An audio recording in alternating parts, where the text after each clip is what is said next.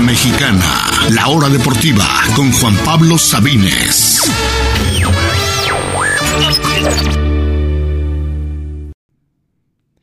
Bienvenidos, bienvenidos sean todos a la hora deportiva en este lunes 22 de mayo. Bienvenidos a esta nueva edición de la hora deportiva. Vaya si tenemos un programón el día de hoy. Tenemos final del fútbol mexicano. Y no, no está el América, tampoco está el Monterrey. Es Chivas contra Tigres, tal y como en 2017. Hablaremos de lo que pasó ayer en el Azteca en general en el Clásico Nacional. Hablaremos del Clásico Regio, que me parece nos quedó a deber. De cómo Guadalajara y los Tigres pasaron a la gran final. Escucharemos al Tan Ortiz, que ya no es más director técnico del América. Escucharemos a Fidalgo, que tuvo la jugada clave del partido. ¿Cuál fue?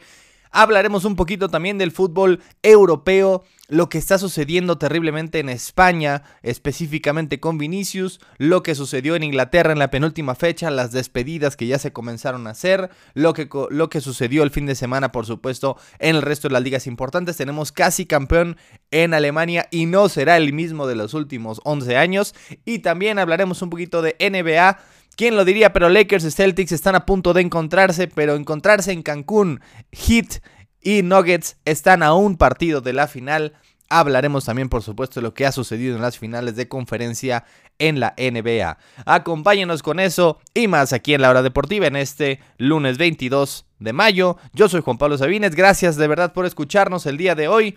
Estamos en Radio Chapultepec 560 AM en la Ciudad de México y sus alrededores. Les recuerdo que pueden escuchar toda la programación completa, incluyendo la salsa, incluyendo la hora deportiva, incluyendo todos los programas de Radio Chapultepec a través de radiochapultepec.mx o bien en emisoras.com o en tuning.com buscando Radio Chapultepec gratis y en cualquier parte del mundo. Estamos también, por supuesto, en Spotify, en Apple Podcasts, en Google Podcasts. Buscar, búsquenos en su plataforma de podcast favorito. Subimos solamente algunas secciones. Los invitamos también a escucharnos por ahí en su tiempo libre.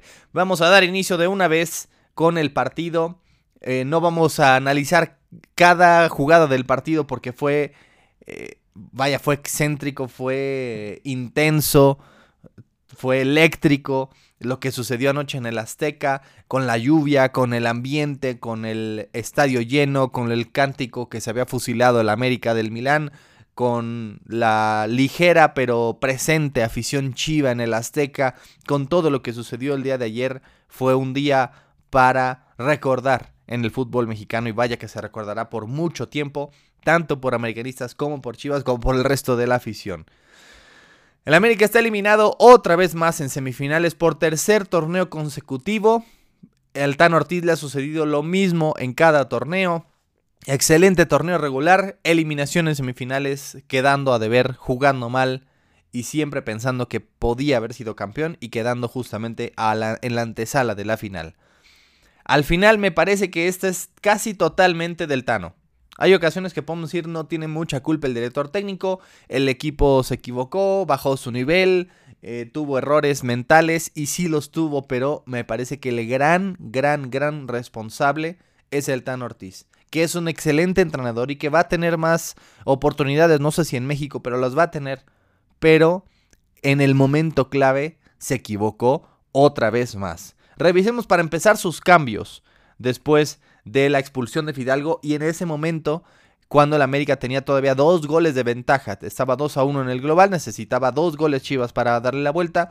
En ese momento saca a Henry Martín, quien eso sí ya no podía más, fue un fantasma en la eliminatoria, claramente le pesó la lesión ante San Luis y realmente no vimos al Henry de la temporada regular. Sacó a Diego Valdés, que, que había sido el mejor jugador del América en el torneo y también en la liguilla. Eh, y que había anotado justamente un golazo de la nada para darle el pase eh, que parecía el pase del América. Sacó a Cabecita, que también fue un fantasma el día de ayer, y sacó a Cendejas. Saltó sacó a sus cuatro hombres ofensivos y terminó jugando al final con, chéquense la alineación, con Israel Reyes Chava Reyes en la central, con la y Lara, que normalmente juega uno de los dos, pues van los dos a la cancha, con Fuentes del otro lado, con Cáceres que ya se había equivocado, ya se había resbalado en el primer gol, con Pedro Aquino y con Jonah Dos Santos. Es decir, con seis defensas y dos contenciones, de tus 10 jugadores, 8 defensores más el portero y solamente un atacante. Y lo peor de todo es que ¿cuál era ese atacante? Roger Martínez, un jugador que no ha sido titular en el América en todo el semestre, que no ha jugado constantemente en el América. Ese jugador que está fuera de ritmo era tu única esperanza si las cosas salían mal. Y pues bueno, cuando todo puede salir mal, sale mal. Terminó el América necesitando un gol más al final, necesitando eh, ese último gol y no tenía con qué. Al final el árbitro eh, añadió nueve minutos, para mí exagerados. Y vaya, hubieran sido 90 y no pasaba nada. En esos nueve minutos el América tuvo un centro que rechazó bien el pollo y párenle de contar. Nada más, estaba perdido el América en el Azteca. Hay formas de perder, hay formas de caer y me parece que esta del América fue la peor, entregando el partido al Guadalajara y, y, de, quitando la posibilidad total de decir, si es que me llegan a remontar, ¿cómo voy yo a después a buscar un gol? Pasó, el América tuvo prácticamente 10 minutos completos para buscar un gol y no hubo forma de hacerlo. Tenía un atacante en total. No hubo ni una sola de peligro en esos últimos 10 minutos. Nada nada. Malagón se pudo haber dormido y no hubiera pasado nada. Y eso es precisamente la mayor culpa del Tan Ortiz. Vaya, tampoco es como que podía hacer mucho cuando, vaya, hay gente que quiere que ataques todo el tiempo si estás dos goles arriba de, de ventaja y tienes un jugador menos, es lógico que te defiendas. Lo que no es lógico es que termines metiendo a ocho jugadores defensivos. Eso no es lo lógico. Porque, insisto, no hay nada que te garantice que el, que el contrincante, que el rival, que además es tu máximo rival en una liguilla, no va a poder venir de atrás y darte la vuelta al partido. Y en ese momento, ¿qué vas a hacer? Y así es, se jugó toda la carne al asador, no pensó que fuera a pasar y pasó.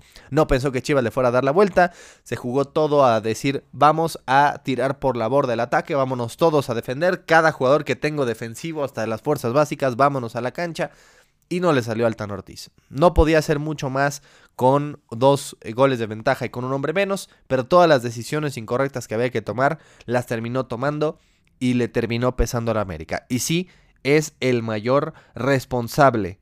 Es el mayor responsable y además no solo podemos hablar de que se equivocó en los últimos 30 minutos del partido.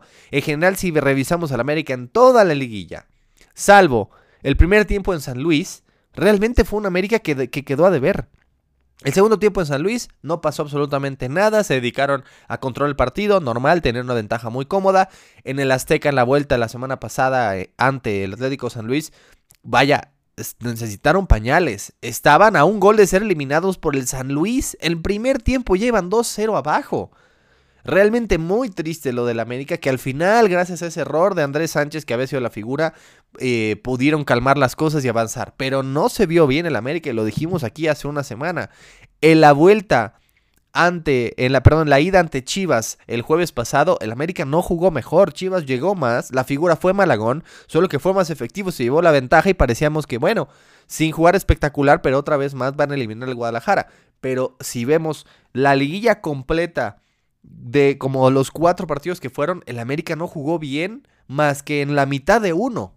La mitad de uno. En todos los demás el planteamiento fue timorato, el, eh, quedó a deber, fue superado por su rival, su rival tuvo más, más eh, claras de gol y realmente el América no dio una buena liguilla. Y eso sí está en el Tano. Más allá de que es que la expulsión y es que la falta y es que él fue el lugar. No, no estamos hablando de una o dos jugadas, estamos hablando de cuatro partidos. Y en la gran mayoría de, los, de todos los minutos que se jugaron, salvo el primer tiempo en San Luis y yo diría el, el inicio del segundo tiempo de anoche, todo lo demás, el América fue peor que su rival quedó a deber y bajó su nivel de la liguilla. Y eso es precisamente lo contrario de lo que tienes que hacer. Tienes que terminar subiendo tu nivel de la temporada regular y esos son los que terminan campeones. No bajando tu nivel o jugando al mismo nivel de, la temporada regular te eliminan. Bajando tu nivel te corren. Y eso es lo que le ha pasado al Tan Ortiz tres ocasiones consecutivas y por eso es que se va. Aceptó su culpa, eso sí. Aceptó su culpa y no esperó a que lo corrieran. Él con con la temple de siempre, como un caballero, terminó poniendo su renuncia en la mesa, la suya y la de su cuerpo técnico. Al final del partido no hubo que hacer un programa de especulaciones de qué va a pasar. Él mismo terminó con todo, sabía que era un fracaso, sabía que eh, simplemente no podía continuar y él mismo antes de que lo corrieran decidió renunciar. Escuchemos las palabras del Tan Ortiz después del partido, ex director técnico del América anoche tras la eliminación de las Águilas ante el Chiverío. Escuchemos al Tan Ortiz. Buenas noches para todos. Eh, ahí le pedí a Anita hacer algo diferente lo que veníamos acostumbrados a hacer. Solamente voy a decir dos o tres cositas. Primero, felicitar al, a Chivas. Hay que reconocer que el rival jugó mejor. Felicitaciones por el pase a la final. Segundo, eh, por mí, y por mi cuerpo técnico es un ciclo cerrado con la institución. Eh, le quería decir eso, que tengan buenas noches, que tengan un fin de semana y gracias por todo. Esas fueron las palabras del Tano, eh, muy claro y muy respetuoso y simplemente diciendo que él es el culpable, el único culpable y que se va. Pero no fue el único culpable, también tenemos que hablar de otros. Antes de eso, ¿Cuál fue el saldo del Tan Ortiz con el América? Él llegó en la jornada 9 del Clausura 2022, recuerdan, supliendo a Solari, mejoró mucho al equipo, lo metió a liguilla al final en ese Clausura 2023, en, en uno de los primeros cuatro lugares, de hecho en el cuarto lugar, debajo, justito debajo del Atlas, y otra vez más en esa liguilla, avanzó a semifinales y fue eliminado 3 a 0 por el eventual subcampeón Pachuca. A los seis meses después, el América fue super líder, superó todos los récords del torneo. Eh, fue por mucho el mejor equipo de la temporada regular, fue la mejor ofensiva. Eh, Henry se quedó un gol del líder de goleo. Golearon como 7 a 0 al Puebla en, en, los cuartos de final. Y a la mera hora, en el partido importante, quedaron a deber ante el Toluca. Y yo sé que en ese partido culpaban Ochoa cuando su error, sí, fue un error, pero lo tuvo al minuto 10 de la ida. Tuvieron todo el, todo el tiempo del mundo para darle la vuelta. Tenían solo que ganar el partido en el Azteca y no lo pudieron hacer. Otra vez quedaron a deber el América en una semifinal, el América del Tan Ortiz. Y en esta ocasión, pues muy parecido. El América fue segundo lugar, 34 puntos. Eh, uno de los mejores equipos de temporada regular. Solo terminaron perdiendo un partido en la temporada regular. Y en, la, y en los últimos tres partidos de liguilla perdieron dos. Ambos, además, en el Azteca. Ante San Luis y ante Chivas, bajando su nivel, quedando a deber y al final es la misma historia. Y creo que no es, no lo hubieran corrido en sí o no hubiera renunciado si hubiera sido una eliminación un poco más, eh, digamos, entendible. Creo que no es en sí la eliminación en semifinales, que hasta eso es está cerca del objetivo, cada vez está más cerca, pero al fin y al cabo es la forma, las formas de la eliminación, el siempre quedara de ver en liguillas, tal vez porque es un técnico extranjero, no tiene ese sistema y piensa eh, que simplemente tienes que ser mejor en una liga como se jugaba antes en Argentina sin, sin liguilla y no necesariamente necesitas jugar este tipo de, eliminaciones que son un animal totalmente distinto. Eso fue lo que le faltó al Tan Ortiz. Si fuera solamente una liga de, de puntos sin eh, sin liguilla, seguramente el Tan Ortiz seguiría uno de los mejores técnicos del América en tan solo un año cachito. Estamos hablando de que se juegan liguillas y que eso es lo que no supo jugar el Tan Ortiz. Eso es lo que precisamente quedó a deber el técnico argentino. Dirigió desde esa jornada 9 de marzo de 2022 a la fecha 55 partidos, ganó 32, perdió 14, Digo, empató 14 y perdió solo 9 de 55, tuvo 113 goles a favor y 59 en contra, es decir, casi el doble de goles a favor que en contra, un gran saldo, pero, insisto, se va no por lo que pasó en la temporada regular, que ha sido excelente, sino porque otra vez más y en la misma instancia ante Pachuca, ante Toluca y ahora ante tu máximo rival, Chivas, te quedas eliminado en semifinales jugando mal, quedando a deber, bajando tu nivel con respecto a la temporada regular. Y bueno, es muy pronto para decir quién sigue. Podemos especular mil nombres, no me parece que haya tampoco una gran baraja de posibilidades. Eh, vamos a hablar de esto por semanas y semanas de quién será el nuevo de Telamérica, pero por el momento, simple y sencillamente hay que cerrar el capítulo que fue blanco y negro. Fue excelente en temporada regular, pero siempre quedó a deber y siempre quedarán esas manchitas de que era un equipo listo para campeón, pero que quedó a deber en las semifinales específicamente. Ahora hay que hablar del momento que cambió el partido. Específicamente al minuto 67, no, pero 64, 7 minutos después de que el gol de, de Diego Valdés había caído, es cuando el partido y la eliminatoria cambia por completo. En ese momento, todos esos primeros 20 minutos del segundo tiempo, el América era quien estaba arriba. Por eso digo que fuera del primer tiempo de San Luis, ese inicio del segundo tiempo de anoche me pareció que fue lo mejor del América. Chivas necesitaba un gol más, pero parecía que eran las Águilas. Ellos eran los que estaban arriba intentándolo y fue el Guacho Jiménez quien apareció en esos momentos. Los primeros 15-20 minutos del segundo tiempo fue total y completamente dominados por el equipo local, por las Águilas.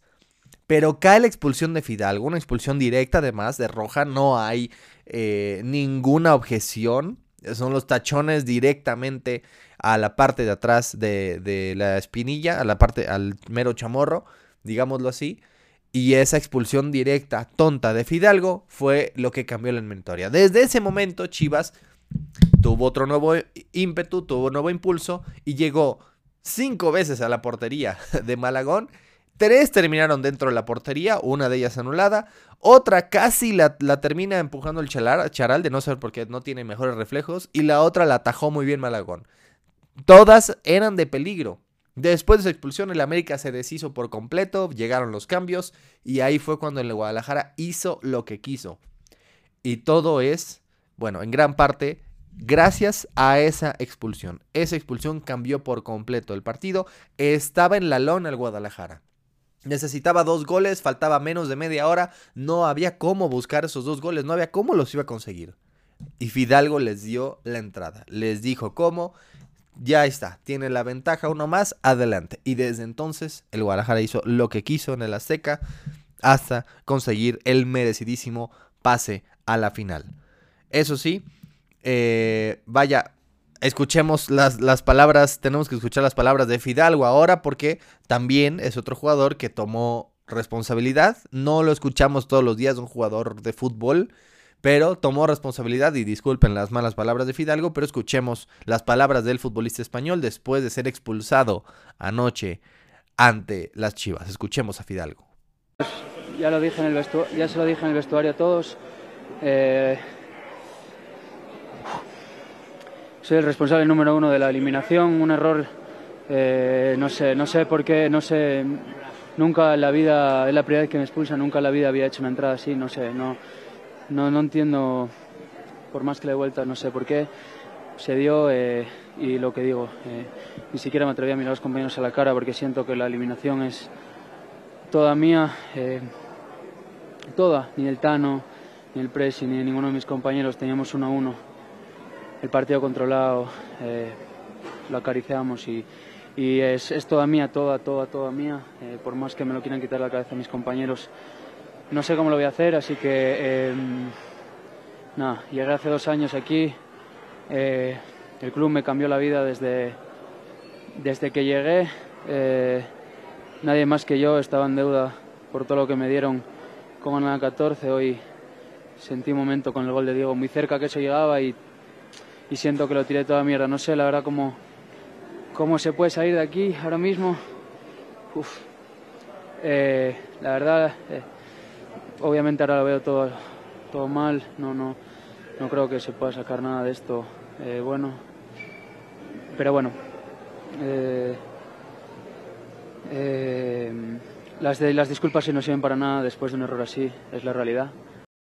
Ahí estuvieron las palabras de Fidalgo, si seguirá o no como jugador americanista todavía no lo sabemos. Tenemos todavía mucho más que analizar tanto del América Chivas como por supuesto de la otra semifinal, el clásico regio que también un equipo quedó a deber por completo. Hablaremos de fútbol europeo y también de las finales de conferencia en la NBA. No se retire porque seguimos en la hora deportiva.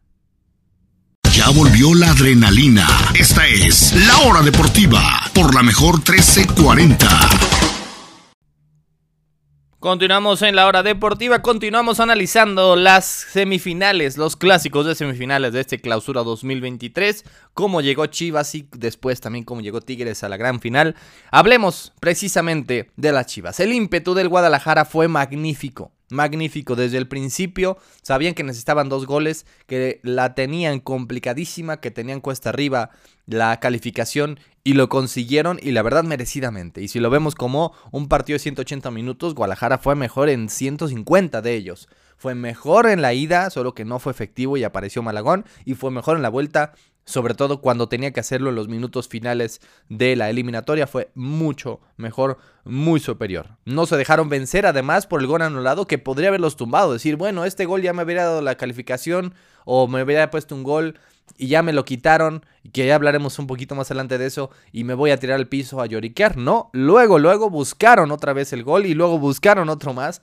Eh, no se tiraron al piso, no se desanimaron por ese gol anulado, gol polémico que terminó anulando el bar. Y además lo hicieron casi sin su mejor jugador. Alexis Vega no apareció prácticamente en el partido y además en los dos goles finales no estuvo. Alexis Vega no apareció prácticamente había aparecido en el gol anulado, pero básicamente por el tiro que terminó fallando y que después metió dos Cisneros. Y poco más. Realmente lo hicieron con el ímpetu de sus jugadores, de esos jugadores que eh, no mencionamos siempre. Como el guacho, como el pollo briseño, que aquí lo criticamos tanto, pero ganó casi todas las pelotas que tuvo por aire, tanto eh, ante Furch, que no es cosa fácil en cuarto de final, como en esta eliminatoria frente a Henry Martín y compañía. Eh, el caso, por supuesto, de Pavel Pérez, de Cisneros, de, de Alan Mozo, del Conejito Brizuela que entró de cambio y lo hizo muy bien, del Piojo Alvarado que se echó una jugada maradoniana para el primer gol. Vaya, esos jugadores de que eran de reparto y que ya estaban muchos de ellos en Guadalajara desde antes de este torneo y que simplemente quedaban a deber y que los criticaban tanto porque salían y a la fiesta y que no representaban la playera del equipo, ahí están, todos ellos apareciendo en el momento importante, representando con honores la playera del rebaño sagrado. Vaya, gran actuación del Piojo en el primer gol fue maradoniano, eh, totalmente, un poco con la, con el, eh, el, gracias al resbalón de Cáceres, por supuesto, pero tiene medio gol la excelente jugada del Piojo Alvarado desde antes de media cancha. La reivindicación de Alan Mozo, que se quedó fuera de la selección, no ha sido llamado, que desde Pumas no lo veíamos también desde esos últimos dos, tres partidos y que se manda un golazo que revive por completo la eliminatoria y eh, después por supuesto la gloria para el Charal en el tercer gol, el cabezazo, perdón, el chiquete Orozco en el cabezazo que le da el pase a la final al Guadalajara que si no hubiera caído ahí, hubiera quedado en la siguiente jugada porque se veía venir y el Guadalajara estaba con todo adelante, cada que llegaba era de peligro y el América no usó absolutamente nada cuando tenía la pelota. Y por supuesto, toda esta es de Paunovic. Así como podemos darle la eliminación casi por completo al Tano, le podemos dar la calificación en la final casi por completo a Paunovic. Es un director técnico que más allá de, implementar una estrategia magnífica eh, al estilo Guardiola, no, lo que ha hecho es dos cosas importantes. Primero, cada jugador sabe qué es lo que tiene que hacer, sabe su papel. Pero lo más importante es que este, este Guadalajara, por primera vez en mucho tiempo, tiene corazón. Tiene un corazón que no se le veía desde la era Almeida.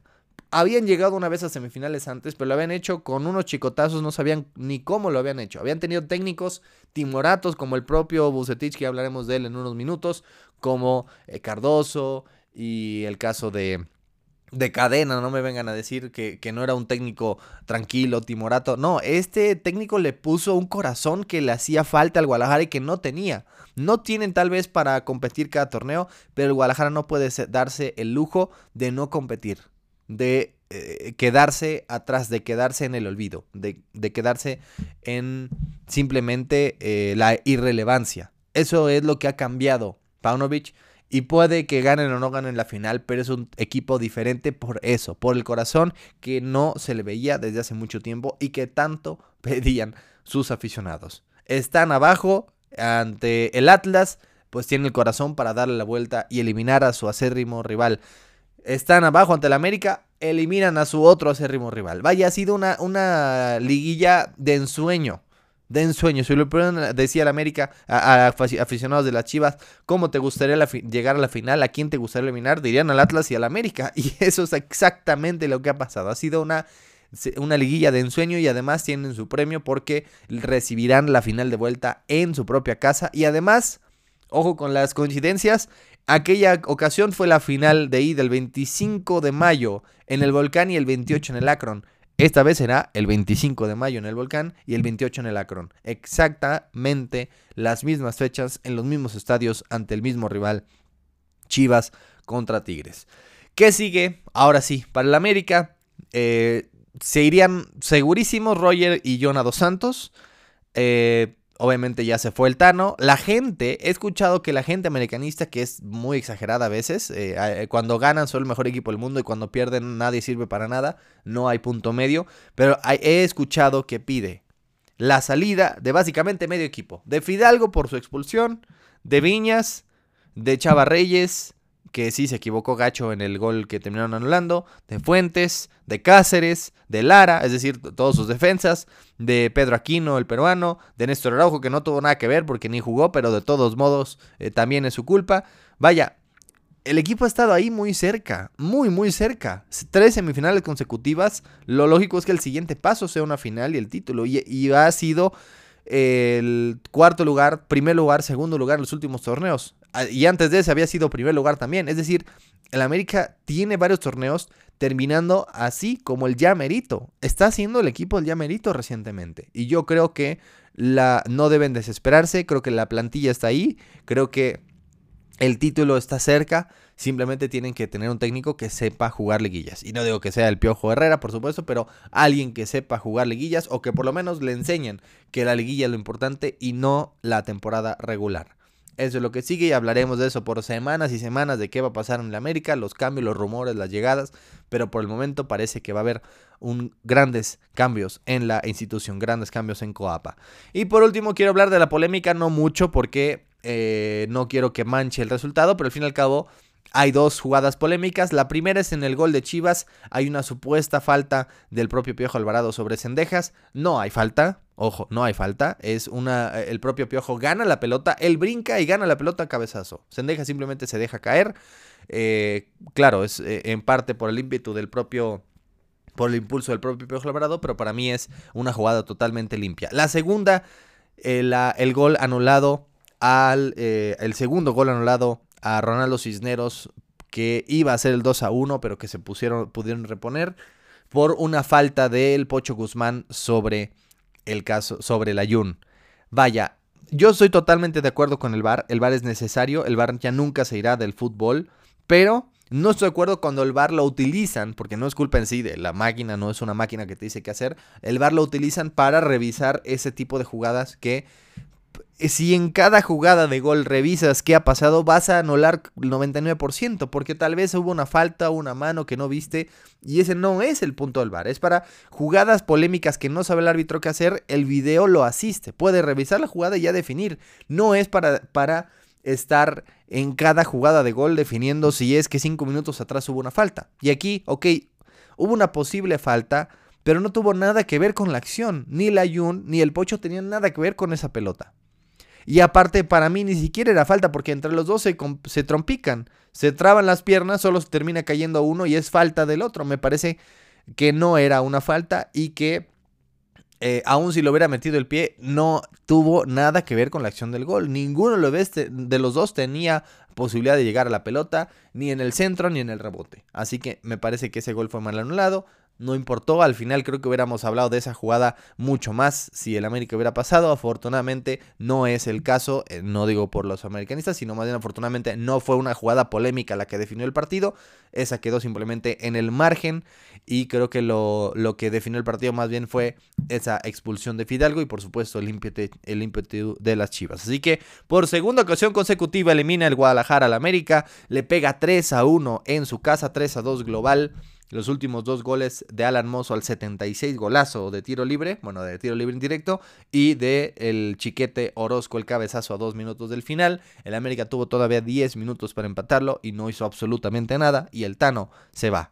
Chivas en la final. Hablemos ahora sí de la otra semifinal, por supuesto del clásico regio que sí, cuando los regios quieren decir que el clásico regio está a la altura del clásico nacional, en definitiva, no. Y es que el clásico regio se ha vuelto un partido así, aburrido, de dos equipos miedosos, especialmente Monterrey, y que se queda corto. es la rivalidad es muy pasional, por supuesto. La rivalidad en las tribunas es como ninguna otra.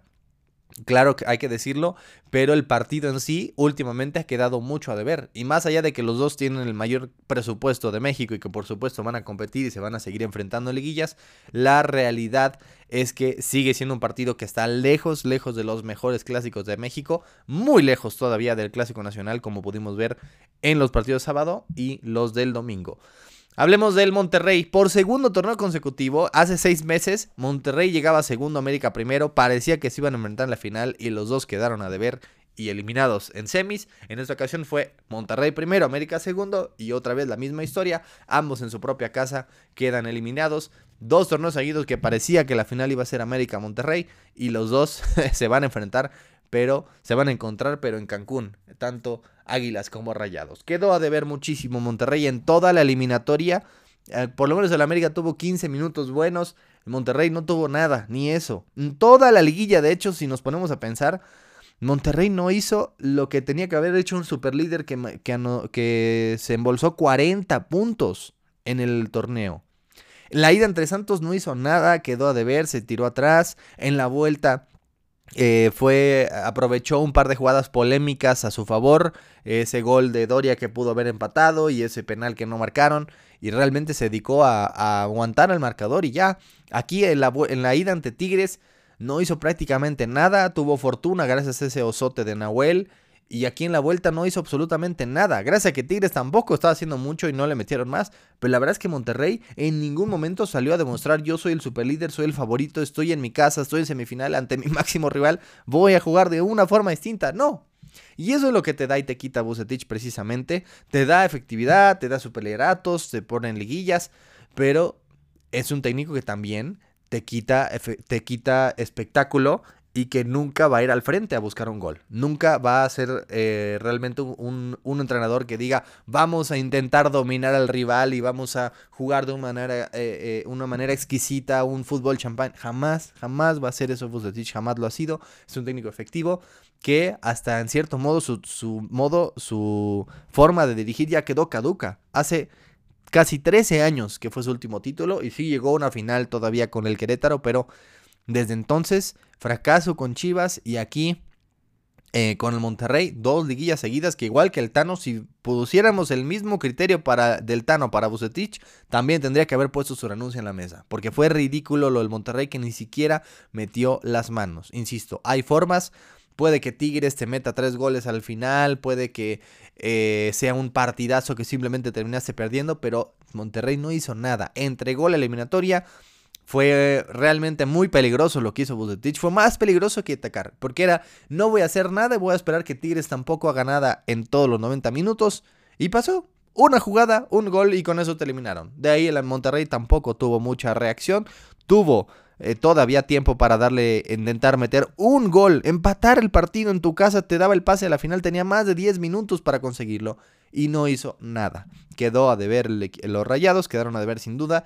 Y para mí, el, estilo Bucetich, por más que te dé su pelierato, sirguillas, está caduco. Y podrían, deberían aprovechar este momento en Monterrey y darle las gracias. Les ha dado mucho, les ha dado dos títulos, les ha dado quién sabe cuántas copas de Conca Champions, pero me parece que su estilo ya quedó simplemente en el pasado. Y que con esta plantilla el Monterrey está para mucho más. Insisto, ¿de qué te sirven 40 puntos en la liga? ¿De qué te sirve solo perder un partido en la liga como lo hizo el Tano? Si en la liguilla vas a dar partidos así, dar lástima, quedarte corto, eso no te sirve nada. Así no se juegan los torneos en México y por eso creo que ese tipo de técnicos, por más que te ganen 40 puntos en la temporada regular, no te llevarán al título. Por el otro lado, aplausos a Siboldi. Siboldi que llegó como un bombero, nadie esperaba que se fuera a quedar, yo creo que ya prácticamente ha asegurado su continuidad. Le ha cambiado la cara a Tigres, que es un equipo que ha pasado por tantos altos y bajos en el torneo. Pasó de ser uno de los grandes favoritos con Coca, el equipo que más eh, invirtió en enero pasado entre, entre Gorrarán, Ibáñez, el préstamo por Laines. Era un equipo que parecía, vaya, la plantilla de Tigres gastó más que el resto de la Liga MX junta, gastó más que los otros 17 equipos juntos.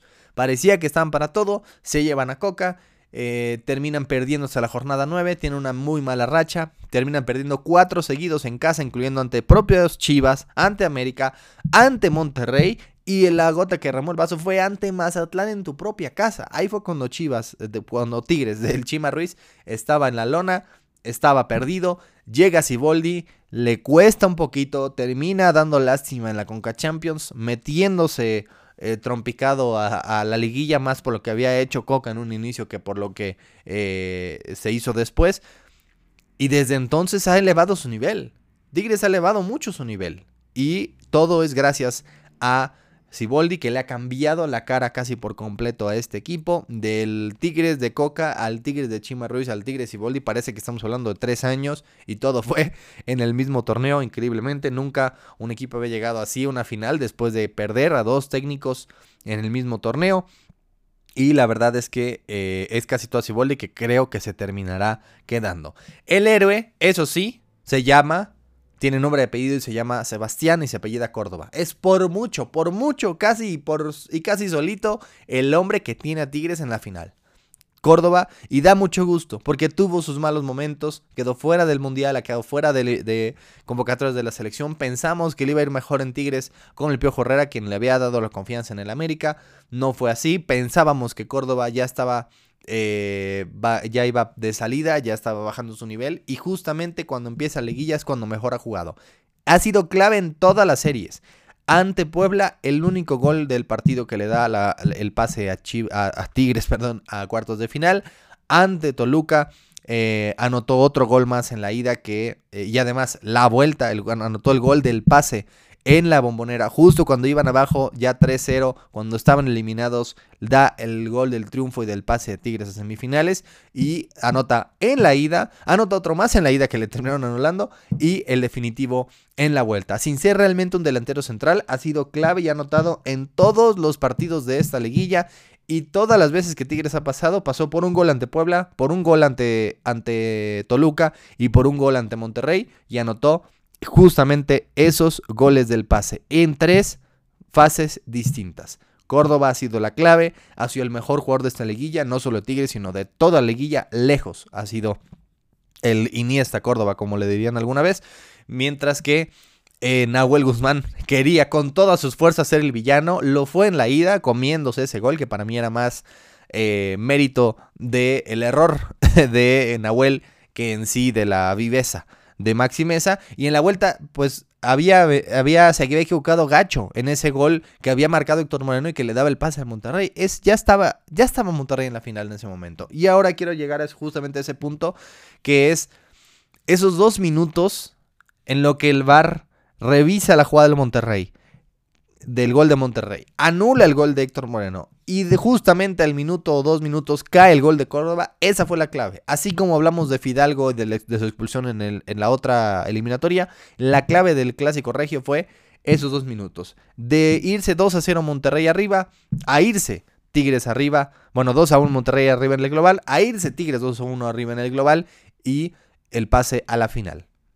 Fue cerrada Hubo un osote de Nahuel de por medio, pero hubo fuera de lugar, no hubo falta, hubo fuera de lugar y después se anuló correctamente por muy poco, pero se anuló y Córdoba le dio el pase a Tigres. Esa fue la clave del partido, que eso sí hay que decirlo, la serie en general quedó a deber. Gracias en parte al Monterrey. Tigres creo que no lo intentó más porque simplemente le falta con qué. Eh, ya vimos muy poco en sí de, de Guiñac. Eh, Luis Quiñones por alguna razón no había jugado y apenas entró, dio el pase para gol. Creo que muchos jugadores de Tigres ya están de salida, hay que decirlo. Ganen o no el título, es un equipo que ya necesita una renovación sí o sí. Eh, y creo que han pasado más por esas grandes actuaciones y goles puntuales de Córdoba que en sí porque hayan sido el mejor equipo con los mejores jugadores. Pero lo de Monterrey sí quedó mucho a deber. En general la eliminatoria quedó mucho a deber. Llegó a ser aburrida por momentos. Tanto la ida como la vuelta fueron aburridas por momentos. Salvo esos últimos 10 finales. Eh, realmente quedó mucho a deber el clásico regio y más si lo comparamos con el Clásico Nacional. Pero bueno, ya hablaremos de la final, de lo que esperamos de Chivas y de Tigres en el programa de miércoles. Ya nos fuimos muy largo y tendido con estos dos equipos. Vamos a hacer una pausa y si nos da tiempo hablaremos por supuesto de fútbol europeo y también de la NBA. No se retire porque seguimos en la hora deportiva.